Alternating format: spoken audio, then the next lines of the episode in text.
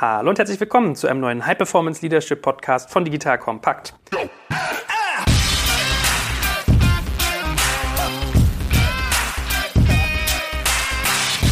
Mein Name ist Jörg Kaczmarek und heute gibt es nochmal eine kleine Nachfassaktion, denn wir hatten ja beim letzten Mal die liebe Marina zu Besuch in unserem Podcast und haben über Achtsamkeit gesprochen. Und ich habe auch gestaunt, was der Stefan schon alles für Qigong-Aktivitäten in seinem Berufsleben hatte. Und weil ich ja immer geneigt bin, die Community mit einzubinden, haben wir wieder über unseren Messenger gefragt, was die Leute so beschäftigt. So. Aber first things first. Erstmal nochmal Halli und Hallo, äh, liebe Marina und lieber Stefan. Moin, moin. Danke, Joel. Hi. Hallo, Joel. Schön wieder mit dir dabei zu sein. Genau, und zwar, äh, also Messenger kennen ja ganz viele schon. Wenn ihr auf digitalkompakt.de slash Messenger geht, könnt ihr dort äh, euch quasi äh, anmelden. Also das kostet nichts und das ist auch irgendwie ganz schmerzfrei und ganz simpel. Dann kriegt ihr unsere Nachrichten immer direkt aufs Smartphone.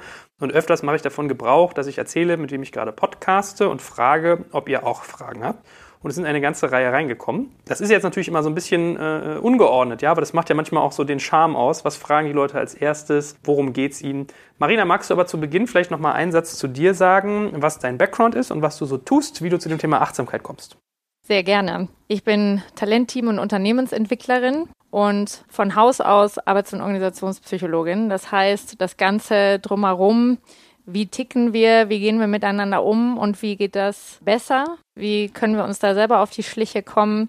Das ist alles, was mich rundum beschäftigt. Und ich habe das sowohl international, intern als auch extern gemacht. Und mit Stefan habe ich jetzt das Vergnügen, seit zwölf Jahren zu arbeiten, egal ob Großgruppen am Lugano-See, du hast das letztes Mal erwähnt, mit denen wir mit Tai Chi morgens gestartet sind, bis hin zu von der Bank bis zum Chemiekonzern, wo wir unterwegs sind und uns genau das umtreibt. Wie bringen wir die PS auf die Straße bei Führungskräften und Teams? Okay, also du bist wie Stefan munter an der Front und kriegst sozusagen alles hautnah mit, kriegst die Schwingung mit, weißt auch so, wie die Leute reagieren. Und wir hatten, wie gesagt, als Thema beim letzten Mal Achtsamkeit hieß für uns sowohl sich selbst gegenüber, also manchmal sich zurücknehmen, das System runterfahren. Du hast ja dieses schöne Bild von Erwartungen beim Auto oder auch von einem Auto, wo man im Prinzip sagt, wenn du mehr PS rausholen willst, kannst du entweder mehr Gas geben oder vielleicht auch mal überlegen, ob du den Bordcomputer mal die Software neu installierst und dafür muss man halt ausschalten. Und wir haben Achtsamkeit aber auch in Bezug auf andere gesehen. Das heißt, in dem ganzen Zyklus von Start with Why, Simon Sinek, eine Vision haben über die Führung im High-Performance-Bereich, also dass man im Prinzip als ein wesentliches Element dort einfach auch eine gewisse Empathie, darf ich ja nicht sagen, sondern Mitgefühl habe ich beim letzten Mal gelernt. Also, dass man sich ins Gegenüber hineinversetzen kann, ohne zu sehr darin aufzugehen und dass man halt wirklich im Moment ist beim anderen. So, das war ja so unser mhm. Take zum Thema Achtsamkeit. Und ich habe halt die Lutzer mal gefragt, was sie so beschäftigt bei dem Thema. Und wir fangen halt wirklich mal straight an. Ein junger Herr, dessen Foto mich hier angrinst, hat im Prinzip nur so drei Stichworte irgendwie hingeworfen. Morgenroutine, Tipps, Wichtigkeit. Vielleicht fangen wir mal mit Morgenroutine an. Gibt es eine Morgenroutine, die man sich angewöhnen kann, um sozusagen achtsamer zu werden? Ja, definitiv. Und die Frage ist immer, wie sieht sie bisher aus? Und ich muss gestehen, dass es mich eine Zeit lang auch kurz erwischt hat. Ja, man hat ja den Wecker häufig auf dem Handy und somit das Handy auch schnell im Bett. Und dann ist die Frage, womit startest du eigentlich morgens? Guckst du als erstes auf die E-Mails? Guckst du, was dir die Newsticker auf den Bildschirm bringen? Oder startest du morgens mit den Kids, die noch irgendwas von dir wollen, was ist dein Start? Und genauso bei der Arbeit. Gehst du als erstes hin und beantwortest E-Mails. Und als kleiner praktischer Hinweis, das ist was, was ich mir ganz gut angewöhnen konnte. Wir sind morgens, wenn wir im Büro sind, am produktivsten. Dann hast du so gegen 11 Uhr eine Kurve, die nach unten geht und nach dem Mittagessen sowieso. Woran liegt das? Das liegt an unserem Melatonin-Haushalt. Ja, das ist das, was uns entweder schläfrig macht oder was uns wach hält, je nachdem, wo der Level gerade ist. Und wenn du morgens als erstes die E-Mails checkst, dann verbrätst du eine Menge produktive Zeit, die du eigentlich einsetzen könntest, um gerade die komplexen, die schwereren Themen anzugehen. Und wenn du nach dem Mittagessen bei wichtigen Themen sitzt, weiß nicht, ob du das kennst, das ominöse Suppenkoma, dann hast du auch häufig mal Meetings, wo du merkst, wir haben jetzt eine Stunde oder auch überzogen anderthalb Stunden an dem Thema gesessen, aber eine wirklich gute Lösung haben wir immer noch nicht und dazu gucken, was sind Routinen und welche Auswirkungen haben die auf mich. Ja, wenn ich ins Büro komme, kann ich zum Beispiel erstmal drei Minuten lang mich sammeln und sagen, was hat heute Prio? Was mache ich heute auf jeden Fall? Und diese zwei, drei Punkte dann auch wirklich durchziehen. Und die E-Mails eher in die Phasen wie 11 Uhr und 2 oder 3 Uhr zum Beispiel legen und nur an den festen Zeiten und nicht bei jeder E-Mail reagieren. Jetzt kommt ein kleiner Werbespot. Aufgepasst! Wenn man so darüber nachdenkt, hängt die Leistung eines Unternehmens oft von der Qualität der sogenannten Digital Experience ab, die man Kundinnen und Mitarbeitenden bietet. Wenn deine Apps, Websites oder andere Benutzererfahrungen zu verwirrend sind, werden deine Kundinnen nicht lange bleiben und wahrscheinlich nichts von dir oder sogar von deinen Mitbewerbern kaufen. Und genauso ist das auch bei deinen Mitarbeitenden. Wenn sie zu frustriert oder überfordert von der Software sind, die sie nutzen sollen, leidet die Produktivität natürlich stark darunter. Und unser Partner Pendo ändert das. Mit Pendo bekommst du die All-in-One-Plattform für die Digital Experience Experience, damit du deine NutzerInnen besser verstehen kannst und erkennst, wo es Schwierigkeiten gibt. Pendo kombiniert nämlich Produktanalysen, In-App-Anleitungen, Benutzerfeedback und Session Replays, damit du die Softwareerlebnisse für alle KundInnen und Mitarbeitenden verbessern kannst. Über 10.000 Unternehmen nutzen Pendo jeden Tag, darunter einige der innovativsten Organisationen der Welt. Und wenn du also auch Pendo nutzen willst, schau doch einfach mal unter digitalkompakt.de slash Pendo, schreibt sich P-E-N-D-O, vorbei. Dort kannst du das Ganze einfach mal kostenfrei testen und wie immer findest du alle Infos auch auf unserer Sponsorenseite unter digitalkompakt.de/slash Sponsoren. Werbung Ende. Ich finde das ganz spannend mit Morgenroutine, weil als ich meine Ausbildung zum Executive Coach in, in, an der Uni Berkeley in Berkeley gemacht habe, war unter anderem in unserem Team auch eine thailändische CEO dabei. Und die sagte dann irgendwann an der Stelle, also wir haben da auch immer viele Meditationseinheiten und ähnliches gehabt und die sagte an einer Stelle, Stefan, irgendwie finde ich das ein bisschen komisch mit dieser ganzen Meditationsgeschichte hier. Da habe ich gesagt, wieso? Das ist doch gut, wenn wir meditieren und so weiter. Sagt sie, naja, das ist ja gut, aber wir tun das den ganzen Tag. Also egal da, wo ich gerade bin. Ich sage, was meinst du damit? Da sagt sie, naja, zum Beispiel, wenn ich morgens dusche, dann mache ich mir eine Vorstellung davon, wie dieser einzelne Tropfen auf meinen Körper kommt und so weiter. Also Ne, gerade zum Thema Morgenroutine, also wie, wie sehr kann ich einfach Dinge nutzen, die sowieso da sind, um achtsam zu sein, um mich mit auseinanderzusetzen, was da gerade tatsächlich in diesem Umfeld passiert. Und das finde ich ganz spannend, das habe ich des Öfteren, dass ich dann beim Duschen mir da wirklich nochmal Gedanken mache, dass das eben nicht einfach passiert, dass das Wasser auf meinen Körper trifft, sondern äh, tatsächlich auch immer schon dran denke, was sind das eigentlich für einzelne Tropfen, die da gerade rauskommen. Das kann bei ganz banalen Sachen möglich sein, sich mit diesem Thema auseinanderzusetzen. Ich glaube, jetzt eher haben ganz viele zugehört und haben gerade eher eine thailändische CEO unter der Dusche vor Augen als die Tropfen. Wenn sie das sehr achtsam machen, kann das auch ein gutes Bild sein. ja, Joel. Aber witzige Frage eigentlich, ist Sexualität zum Beispiel eine gute Achtsamkeitsübung oder gerade eher nicht? Naja, klar. Und ich meine, du hast ja eine Bewegung, du hast letztes Mal erwähnt, dass du mal Yoga ausprobiert hast, das Tantra-Yoga zum Beispiel. Und du hast genauso das Gleiche auch in der Sexualität und das hat auch was damit zu tun. Also wie bewusst mache ich das, was ich mache? Wie achtsam bin ich damit? Und wenn du diese Sinnesschärfung, und das ist Achtsamkeit ja vor allen Dingen, ja, ich schärfe, was ich sehe oder was ich höre oder was ich schmecke oder was ich fühle, diese Aufmerksamkeit auf eine Sache zu lenken, das ist eine unheimliche Intensivierung. Und diese Aufmerksamkeitslenkung hat nicht nur im Business-Kontext Vorteile. Gut, nächste Frage. David fragt, Hi Joel, mich würde interessieren, wie man das Thema Achtsamkeit und Meditation am besten auf seine Mitarbeiter übertragen kann, beziehungsweise ob man das überhaupt versuchen sollte. Ich selbst nutze Meditation zum Beispiel selbst schon eine ganze Weile und es hat sich für mich persönlich total etabliert. Also, wie kann man das auf Mitarbeiter übertragen und sollte man das? Auch da ist immer die Frage, wo steht das Team gerade? Was ist so die Beziehung zu den Teammitgliedern? Ein Weg, der relativ simpel ist, den jeder gehen kann, ist natürlich der persönliche Austausch mit den Teammitgliedern. Also inwiefern teilt man auch solche persönlichen Erfahrungen und welchen Nutzen man daraus hat? Und inwiefern gibt es Themen im Team, wo sich das gut anknüpfen lässt? Ja, also gerade wenn es Momente gibt, wo man sagt, pff, das war jetzt gerade nicht das produktivste Meeting oder wie ist eigentlich der Umgang, den wir miteinander haben, das sind ganz gute Schnittstellen, wo man das anknüpfen kann. Und dann ist es eine Frage wirklich des authentischen Vorlebens. Also, was hast du gesagt, von wem war die Frage? David. Dann wäre die Frage an David ja, was sind so die Aspekte im Alltag, wo er sagt, das wäre ein kleiner Schritt, wo ich mein Team einfach einladen kann, das mal auszuprobieren. Und je kleiner der Schritt, desto niedrigschwelliger ist das und desto geringer ist das Risiko, dass du einen großen Widerstand bekommst. Das kann sein, dass du das gar nicht Meditation nennst, sondern sagst, okay, bevor wir mit diesem Meeting starten, lass uns doch einmal ganz kurz ankommen. Ja, wir kommen alle gerade aus anderen Themen. Wie können wir das zurücklassen und uns nochmal ganz kurz sammeln und überlegen, worum geht es eigentlich jetzt. Und wenn du das erstmal ganz klein hältst, ist das für die meisten auch noch gar nicht so ein schräger Einstieg. Meine Erfahrung ist da auch bei solchen Dingen, wenn man die neu einführt, dass es oft gut ist, nicht gleich alle davon überzeugen zu wollen, sondern dass man mit denen einfach anfängt, auch die da Lust drauf haben. und äh, dann darüber redet, was das für Erfahrungen sind. Das hilft oft, eine größere Akzeptanz zu finden. Und dann braucht es auch ein Stück weit Durchhaltevermögen natürlich, dass ich nicht so beim ersten Widerstand einknicke und es wird von dem einen oder anderen möglicherweise Widerstände geben, dass der sagt, das finde ich jetzt aber doof, dass wir das machen oder was auch immer und sich davon nicht einschüchtern lassen, sondern dann äh, seinen Weg auch weiterfolgen. Und es braucht auch manchmal Zeit, über diese unangenehme Situation, die es vielleicht für den einen oder anderen bedeutet, erstmal drüber hinwegzugehen.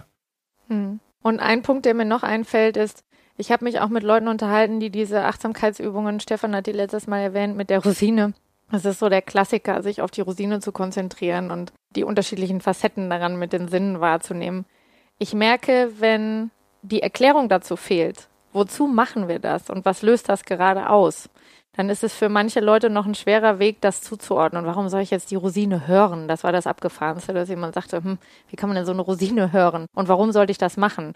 Wenn du stattdessen erklären kannst, was das in unserem Gehirn auslöst, wenn du einen Sinn schärfst und die Aufmerksamkeit auf diesen einen Sinn lenkst, wie du dann zum Beispiel deinen präfrontalen Kortex auch stärkst, indem du diese Achtsamkeitsübungen trainierst und damit die Exekutive in deinem Kopf, ja, also weniger das Reagieren auf Dinge, sondern das konstruktive, proaktive Agieren im Vorfeld dann kriegt das eine andere Dimension. Und ich glaube, das ist so das Dilemma beim Thema Achtsamkeit. Das ist natürlich auch relativ breit verbreitet, das Thema, und wird in sehr unterschiedlichen Bereichen gemacht. Und wenn du solche Übungen nicht gut anleitest, dann hast du im Business-Kontext auch schnell mal, dass jemand sagt, das ist mir jetzt ein bisschen schräg.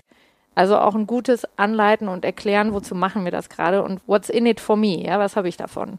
Mhm. Gut, der liebe Tobias hat gleich drei Fragen, die aber, glaube ich, alle gut passen. Und der erste ist hier ein Elfmeter für Marina. Gibt es einen positiven, hart belegbaren Zusammenhang zwischen Achtsamkeit bzw. Meditation auf die Leistung von Führungskräften? Ohne Ende. ich wüsste gar nicht, wo ich da anfangen sollte. Also da kann er definitiv sich etliche Studien raussuchen im Internet über Mindful Leadership und die entsprechenden Results. Und lass mich mal überlegen, habe ich eine, die man rausnehmen Ich bin gerade am überlegen, ob wir eventuell das Buch empfehlen von Google an dieser Stelle auch nochmal. Search Inside Yourself von, äh, von Google, wo die ihr Programm beschreiben und da wird auch auf verschiedene Studien und so weiter verwiesen. Aber vielleicht kannst du ja mal so die Top 3 äh, sozusagen rausgreifen, was so typische Benefits sind, die man sogar auch schon belegt hat, wenn man meditiert bzw. achtsam ist. Also definitiv Steigerung der emotionalen Intelligenz. Dazu gibt es jede Menge Studien, dass das nachgewiesen ist. Dann eine Steigerung der Produktivität durch kürzere Meetings, weil sorgfältiger ausgewählt wird, was man sagt und eine höhere Qualität der Entscheidungen und Lösungen. Also auch die Kreativitätssteigerung kannst du deutlich nachweisen, was sich auch, wenn man sich wenig mit Gehirnforschung beschäftigt, nachvollziehen lässt, weil in dem Moment, wo du unter Stress und Druck bist und dein Hormonlevel steigt, dein Puls steigt, macht auch dein Gehirn zu. Ja, du musst dich nur noch konzentrieren. Der Säbelzahntiger ist vor mir. Greife ich den an, renne ich weg oder stelle ich mich tot? Und andere Alternativen fallen in dem Moment weg. Wenn du es schaffst, dein System so weit wieder runterzufahren, dein Nervensystem, dann hast du auch wieder die Sprünge von der einen Hirnhälfte zur anderen frei. Und wir wissen zum Beispiel, dass die Lösungsorientierung in der rechten Hirnhälfte sitzt und alles, was so faktisch, analytisch, Zahlen betrifft, das sitzt auf der linken Hirnhälfte. Und in dem Moment, wo du Stress hast, fallen die Sprünge von links nach rechts schwer. Ja, das heißt, du bist dann häufig mit dem Fokus auf der einen Seite. wenn ich zum Beispiel sage, warum funktioniert das nicht? Oder wieso klappt das nicht? Oder wieso kriegen wir das nicht hin? Dann aktiviere ich die problemorientierte Seite und kriege auch eher Rechtfertigungen. Wenn ich Lösungen will, frage ich eher, was können wir tun, damit das anders wird? Wie schaffen wir das? Wie kriegen wir das hin? Und sowas kannst du ganz schön unterm Brainscan beobachten. Deshalb pusht Achtsamkeit gerade so, weil die ganzen Neurountersuchungen das belegen, was ja, Meditation ist eine alte Wissenschaft, viele aus Erfahrung schon lange wissen. Mhm. Gut, die zweite Frage von Tobias lautet, wann sollte ein Manager am besten meditieren? Vor, während oder nach der Arbeit? Gute Frage. Das ist eine individuelle Geschichte, wie es für einen passt. Für manche ist es auch mittendrin gut. Also zu sagen, ich habe einen Hardcore-Tag, ja, wir hatten das gerade, zwölf Stunden Meetings, Stück an Stück. Wo blocke ich mir aber trotz allem die zehn Minuten oder auch die fünf Minuten? Und das machen auch die Top-Manager teilweise mitten im Tag und nehme mir die Zeit und halte mich auf dem Leistungslevel überhaupt, indem ich zwischendurch meinem Körper und meinem Kopf vor allen Dingen die kurze Entspannung gönne. Okay, also es gibt keine generische Antwort drauf, sondern das hängt individuell ab. Aber ich habe mich auch schon dabei ertappt. Du kann sein, dass es eine Studie gibt zu Uhrzeiten, aber die ist mir noch nicht untergekommen. Hm. Und äh, die letzte Frage äh, geht, glaube ich, so ein Stück weit in Richtung äh, Role Models, Vorbilder. Welche Top-Manager sind gute Beispiele für gutes und richtiges Meditieren? Also äh, das ist schon eine Frage alleine aus Diskretionsgründen, dass wir solche Sachen aus unserer Praxis nicht sagen können, mit wem wir da konkret arbeiten an diesen Dingen. Ähm, da würde ich einfach auch eine Suchmaschine nutzen und äh, mal schauen. Da gibt es Veröffentlichungen zu, dass manche Top-Manager an dieser Stelle äh, Meditation nutzen für sich regelmäßig. Ähm, aber ich kann im Moment jetzt keine Namen nennen an der Stelle. Ich könnte vielleicht sogar mal mit mal was reingeben. Äh, es gibt ja von dem Tim Ferriss, der damals die Vier-Stunden-Woche geschrieben hat, gibt es ja einige neue Bücher, wo er so relativ geschickt einfach mal ein paar hundert Leute Sachen gefragt hat und hat das dann in Contentform gegossen. Und es gibt ein Buch, das heißt Tools der Mentoren. Das ist auch wirklich ganz gut gemacht.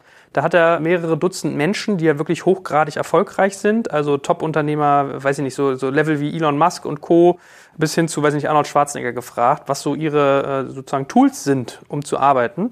Und da kam ganz, ganz, ganz, ganz oft Meditation. Also da ist man erschreckt, wie viele Leute, die man halt wirklich so als Top-Notch kennt in der deutschen, also vor allem auch in der amerikanischen Wirtschaft, wie das alle machen. Ja, also diese Beispiele findest du bei SAP zum Beispiel, McKinsey, Accenture, Marriott. Im Moment müsste ich eher fast überlegen, in welchen Firmen das noch gar kein Thema ist. Aber was so unsere Klienten tatsächlich betrifft, da ist das mit dem richtig und wer, wer meditiert. Es gibt viele, die darüber public sind, also öffentlich sprechen und das auch gerne teilen, ihre Erfahrungen. Und da gibt es viele Beispiele. Also vielleicht nochmal so ein bisschen gerade beim Nachdenken ist mir aufgefallen, Ban Ki-moon beispielsweise, Peter Therium, Vorsitzender BMW, Aufsichtsrat Norbert Reithofer sind Menschen, die besonders viel Wert auch auf Meditation und Yoga laut Wirtschaftswoche legen. Gut, nächste Frage. Jetzt kommt ein kleiner Werbespot. Aufgepasst. Du kennst es doch sicherlich auch. Der Frühling ist im vollen Gange, es müsste mal wieder geputzt werden oder auch ausgemistet. Also wir haben das Thema auf jeden Fall gerade, denn nach unserem großen Live-Treffen von unserem Business Club Makers and Shakers missten wir gerade unseren ganzen Keller aus und dabei gibt es auch Dinge, da habe ich gar keine Lust, die aufwendig ins Internet zu stellen, sondern suche Hilfe. Und zwar haben wir da einen spannenden Partner, den kennst du bestimmt auch schon, denn mit Rebuy kannst du deine gebrauchten Artikel, wie zum Beispiel Bücher, Musik, Filme oder Technik wie Smartphones, HiFi und vieles mehr verkaufen. Komplett stressfrei, ohne lästige günstiges Erstellen von Anzeigen und vor allem ohne stressige Kommunikation mit KäuferInnen. In nur 30 Sekunden findest du heraus, wie viel Geld du für deine Artikel bekommst und wenn dein Artikel im Lager von Rebuy angekommen ist, bekommst du das Geld ganz automatisch schon sechs Tage später ausgezahlt. Also, mach's wie wir, spar dir doch einfach das Text- und Abfotografieren deiner Schätze und besuche direkt Rebuy. Unter digitalkompakt.de slash Rebuy habe ich dir eine Weiterleitung eingerichtet und alle Infos findest du wie immer auch auf unserer Sponsorenseite unter digitalkompakt.de slash Sponsoren. Werbung Ende. Marc Gründler sagt, ich soll Stefan mal sagen, sein Bild hängt schief. das kommt rum, wenn man Screenshots über seinen Messenger schickt. Seht ihr mal? Also Stefan, dein Bild hängt schief. Der gute Marc. So, und hier hast du einen Namensvetter, auch ein Stefan äh, Niemeyer in der Sekunde, fragt, wie schätzt Marina das Thema digitale Achtsamkeit ein? Sieht sie auch den Trend, dass wir wesentlich bewusster mit unserer Online-Zeit umgehen und der Preisgabe von Daten?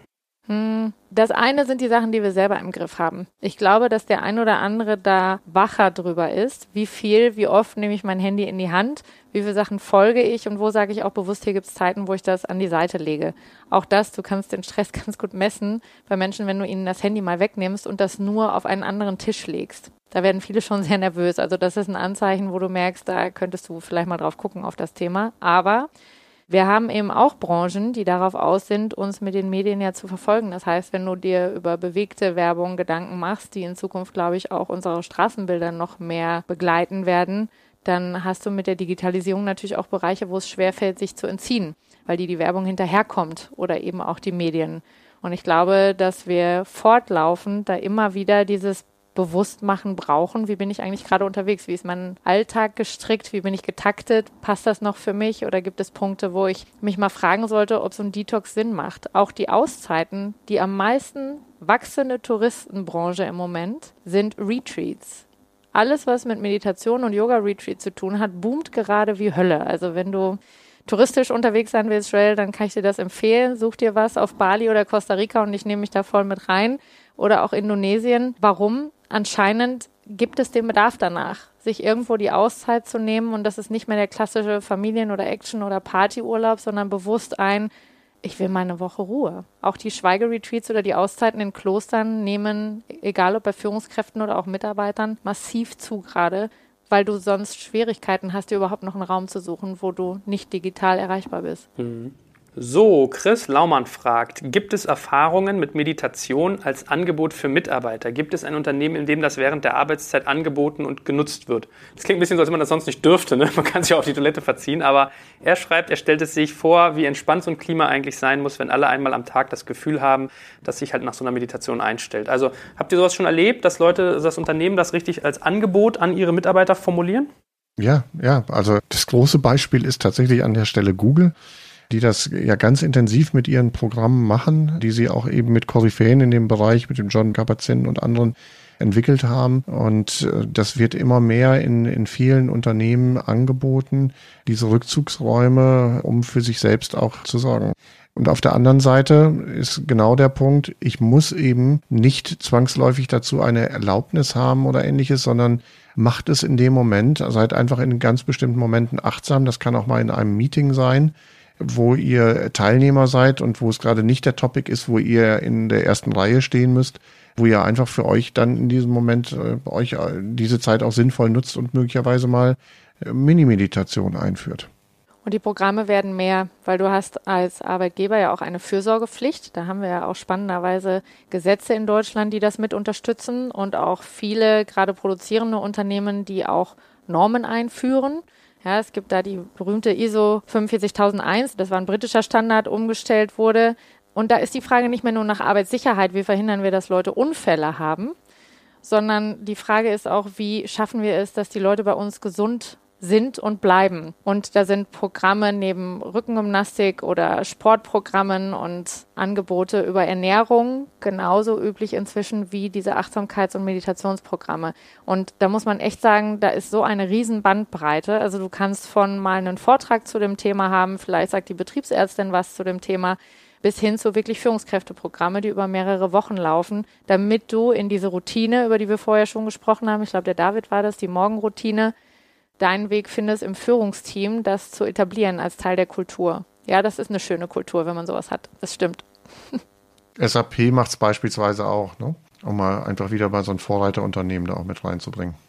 So, dann habe ich hier eine junge Dame, deren Namen ich nicht kenne. Ich nenne sie mal 0176, damit geht die Nummer nämlich los.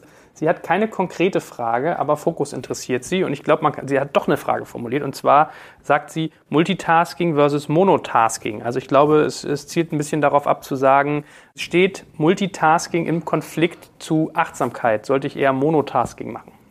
Ja, das ist ein ganz spannendes Thema, weil das ein Eingangspunkt ist, über den ich auch merke, dass viele Teams und Führungskräfte sich leicht öffnen, weil du kannst fragen, würdest du bekifft zur Arbeit gehen, Joel? Hm. Das fragst du mich, während ich gerade was trinke. Nee, würde ich wahrscheinlich eher nicht. Beziehungsweise würd, mein Vater wird es wahrscheinlich machen, ja. Der, der hat doch den Humor. Also im Grunde genommen kannst du es folgendermaßen vergleichen, warum die Frage bekifft zur Arbeit gehen, weil Multitasking dich genauso konzentriert macht wie, wie ein Joint. Du machst mehrere Sachen gleichzeitig. Und was passiert beim Multitasking? Wir können nicht mehrere Sachen gleichzeitig machen. Das heißt, du springst permanent von einer Aufgabe zur nächsten. Und sobald du eine dritte Aufgabe mit reinnimmst, fällt dir eine von den anderen beiden runter weil mehr geht nicht. Und dafür gibt's schöne kleine Übungen, die man machen kann, um zu merken, mh, so ist das also, wenn ich im Meeting sitze und parallel eine E-Mail schreibe oder noch mit den Gedanken vielleicht beim dritten Thema bin. Ich bin eigentlich nirgendwo richtig. Und wenn du dir solche E-Mails nochmal anguckst, die du rausgeschickt hast, dann ist die Frage, war das wirklich die beste Antwort, die du hättest schicken können auf die E-Mail oder wäre das Thema leichter zu lösen gewesen, wenn du dich voll konzentriert hättest?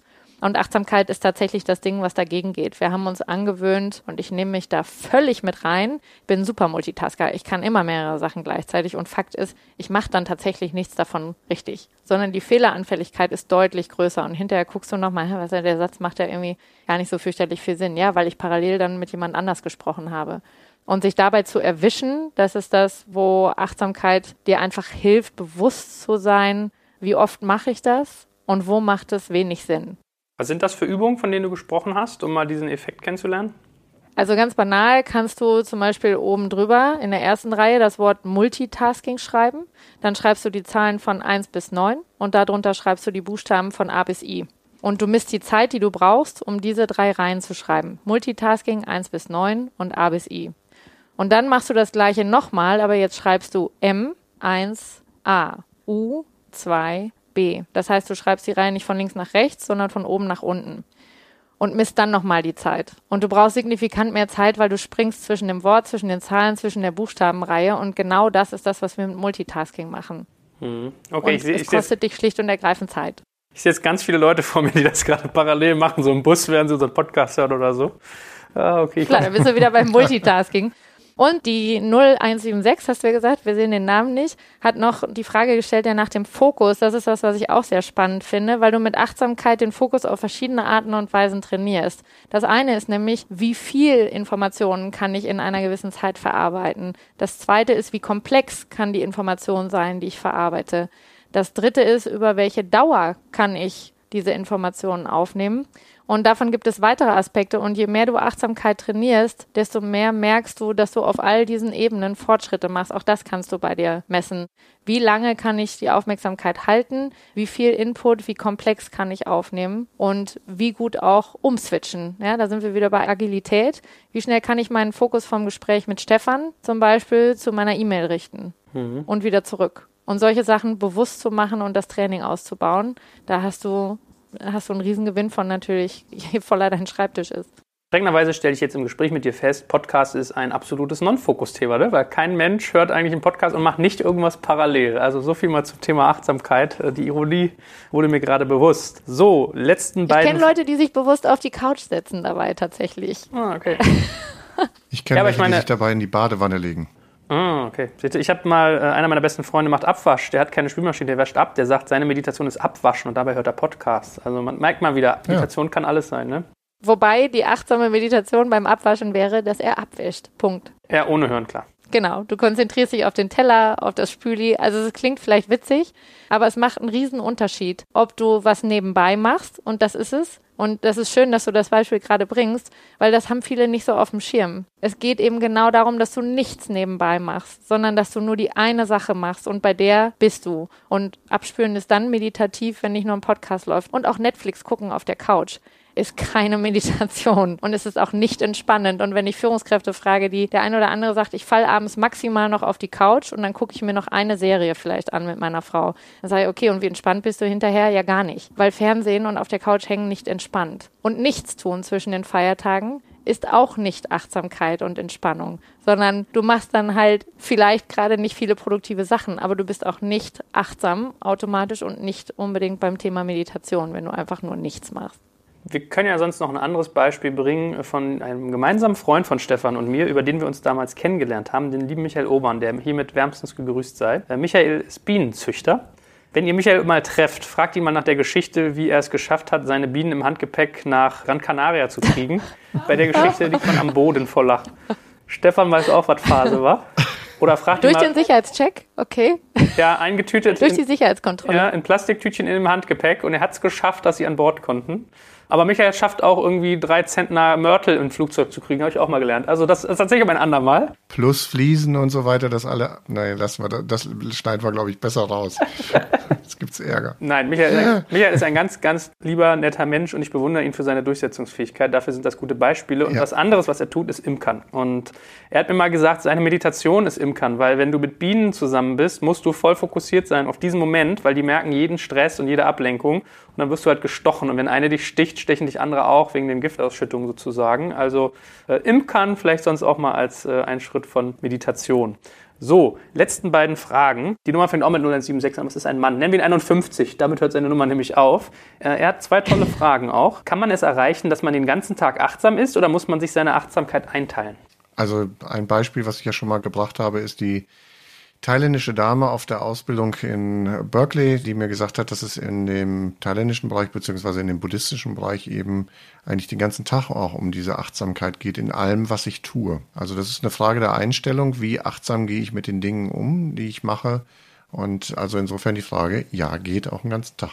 Und da ist die Frage mal nach dem Umfeld. Ja, also ich war auch in Costa Rica im Dschungel und habe gedacht, boah, ist das auch einfach schön, hier achtsam zu sein, weil das ist ein tolles Umfeld und du hast wenig Ablenkung. Das ist bei uns im Alltag aber schon eine größere Herausforderung. Und ich glaube, da sind wir wieder bei dem Thema Haltung und Praxis. Je mehr das Teil deiner Haltung ist, so wie eben bei der thailändischen CEO und du bist einfach auch damit aufgewachsen, du hast das inhaliert und es ist für dich in jedem Alltag, Alltagsmoment etabliert, ja, beim Duschen, beim Essen, beim Laufen. Und ich glaube, für uns braucht das eine Weile. Gerade wenn du in einem Arbeitsumfeld bist, wo permanent jemand in dein Büro kommt oder das Telefon klingelt oder du von einem Meeting zum anderen gehst, kann das sein, dass es erstmal unterbrochen ist. Aber ich glaube, jeder hat auch so seine Momente, wie du es gerade schon gesagt hast, beim Abwaschen oder beim Imkern. Für viele ist das auch beim Laufen gehen. Ja, viele gehen ja morgens zum Beispiel auch joggen. Es kann sein, dass du dir auch da den Podcast reinhaust oder du läufst und du achtest auf deine Schritte, du achtest auf den Atem. Auch sowas kann was sehr Achtsames haben. Für manche ist Achtsamkeit in der Bewegung leichter als im Stillsitzen. Und den ganzen Tag, ja, das ist leichter, wenn du irgendwo im Kloster bist als im Alltag. Okay, aber ich sehe, ich kann auch von dir einiges lernen. Wenn du irgendwie einen kostarikanischen Dschungel als ablenkungsfrei empfindest, dann ist das bewundernswert. Ich würde mir die ganze Zeit Gedanken machen über diese gefühlt Vorspeisen, tellergroßen Spinnen, die da durch die Gegend laufen. Also von daher. Die bewegen sich ja kaum. Von daher, die sitzen einfach nur vor dir und da kann man sie ganz gut lassen. Beruhigen. Die sitzen da und meditieren. ja, das sind eigentlich sehr entspannte Spinnen in Costa, also zumindest die, die ich getroffen habe. Ähm, so, die letzte Frage von 51, wie ich ihn getauft habe. Welche Möglichkeiten gibt es, sich schnell wieder zu fokussieren? Ja, auch das ist eine Trainingsfrage. Und ich finde das ganz schön, wenn man sich ein bisschen mit Sport zumindest mal beschäftigt hat, aber jeder kann das Bild nachvollziehen. Wie baut sich ein Muskel auf? Jedes Mal, wo du das Gewicht wieder anhebst, trainierst du deinen Bizeps, wenn du mal die Hantel in der Hand dir vorstellst. Und das Gleiche ist Achtsamkeitstraining. Jedes Mal, wenn ich mit den Gedanken wieder woanders bin und merke, oh, ich zähle gerade nicht mehr meinen Atem, sondern bin woanders, stelle ich quasi meinen Achtsamkeitsmuskel. Und ich erinnere mich, dass die ersten Male, wo ich dieses Atemzählen gemacht habe, ich auch gedacht, okay, eins, zwei, oder du musst noch gleich einkaufen gehen. Hast du eigentlich noch, Moment. Eins, zwei, oh, die Wäsche musst du auch noch aufhängen. Und du merkst, am Anfang ist es vielleicht schwierig, bis zehn zu kommen, weil deine Gedanken immer wieder abschweifen. Je länger du das aber trainierst, desto schneller kriegst du dich wieder eingefangen. Du hast zwei Sachen. Das eine ist Fokus und das andere ist offenes Gewahrsam. Also konzentrierte Aufmerksamkeit und offenes Gewahrsein. Das eine ist, ich bin sehr auf einen Punkt konzentriert. Das hast du auch im Flow. Ich bin ganz im Moment, ich bin ganz eingetaucht. Und die Komponente, die dazukommt, ist das offene Gewahrsein. Ich bemerke aber, wenn rechts oder links irgendwas passiert, was, wo ich bewusst dann entscheide, reagiere ich drauf oder nicht. Und das gleiche habe ich mit meinen Gedanken. Ich konzentriere mich aufs Atmen, nehme aber wahr, wenn ich abschweife und hole mich wieder zurück. Und so kannst du dein Fokustraining relativ leicht gestalten, indem du einfach hartnäckig dran bleibst und merkst, oh, ich bin schon wieder woanders. Zack, wieder zurück. Hervorragend, ihr Lieben. Ich danke euch ganz herzlich, dass ihr euch nochmal extra Zeit genommen habt für die Fragen unserer Community. Wenn ich das mal ein bisschen mit mehr Vorlauf äh, sozusagen ansage, haben die mich angemeckert, nicht ganz so unberechtigterweise.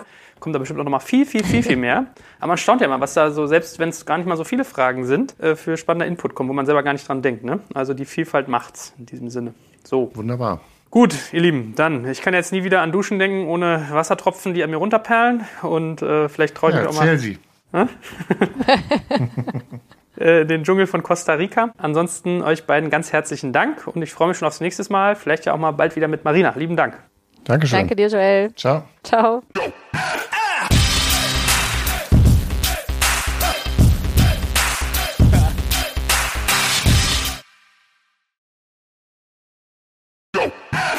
Jetzt kommt ein kleiner Werbespot.